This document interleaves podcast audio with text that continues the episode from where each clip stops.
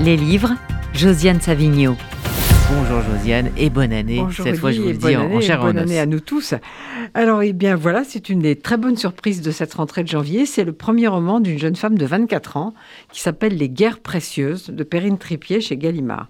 Alors, il y a une scène d'exposition où la phrase essentielle est Il est des lieux qui vous harponnent. On comprend en fait que ce lieu est une maison, que la narratrice est une vieille femme qui n'est plus dans la fameuse maison, mais probablement dans une maison médicale, et que l'histoire qu'elle va raconter est celle de ses souvenirs, au fond de sa vie. Le récit est découpé en quatre saisons, été, automne, hiver, printemps.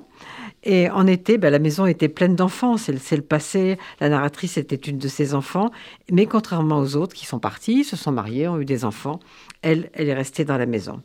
On apprend tout ça par son récit, par ses souvenirs, tout est écrit au passé, il n'y a pas de dialogue, les personnages existent seulement parce que la, la personne les recrée. On sait qu'un drame a changé sa vie, c'est la mort accidentelle de sa sœur Harriet. Et la maison, c'est ce qui lui a permis de résister au malheur, mais aussi c'est ce qui l'a empêché d'imaginer une autre vie. Elle sait pourtant qu'un jour il faudra la quitter, et c'est parce qu'elle l'a quittée qu'elle la recrée. Alors elle se pose plein de questions, elle essaie de re retrouver ce qui reste des étés joyeux, les rires d'enfants, les parents. Est-ce qu'on peut, malgré ces divers mariages, préserver une famille? C'est pas évident. De l'automne, on sait surtout qu'Ariette l'aimait, elle l'adorait même, et qu'elle prétendait parler aux écureuils. En hiver, petit père, le père faisait des chocolats chauds et c'est en hiver aussi que la narratrice a pris un jour un locataire.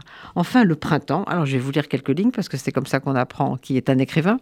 Et puis progressivement, les premières semaines de printemps, ces faux printemps où les neiges peuvent encore tomber, laissaient inévitablement la place aux mois dorés, juin, mai, ces mois de bonne tiédeur, d'exaltation, de projet. Le printemps me gagnait toujours seulement sur sa fin. Là, en ouvrant tous les volets chaque matin, je retrouvais avec joie les fleurs toujours plus resplendissantes dans la franche lumière du jour. Alors c'est difficile de vous dire à quel point ce livre est délicieux parce qu'il faut le lire, il faut entrer dans cette histoire, il faut entrer dans la maison, il faut entrer dans l'univers de cette narratrice qui se souvient. Mais vraiment, ce premier roman, c'est à lire. Ça s'appelle Les guerres précieuses.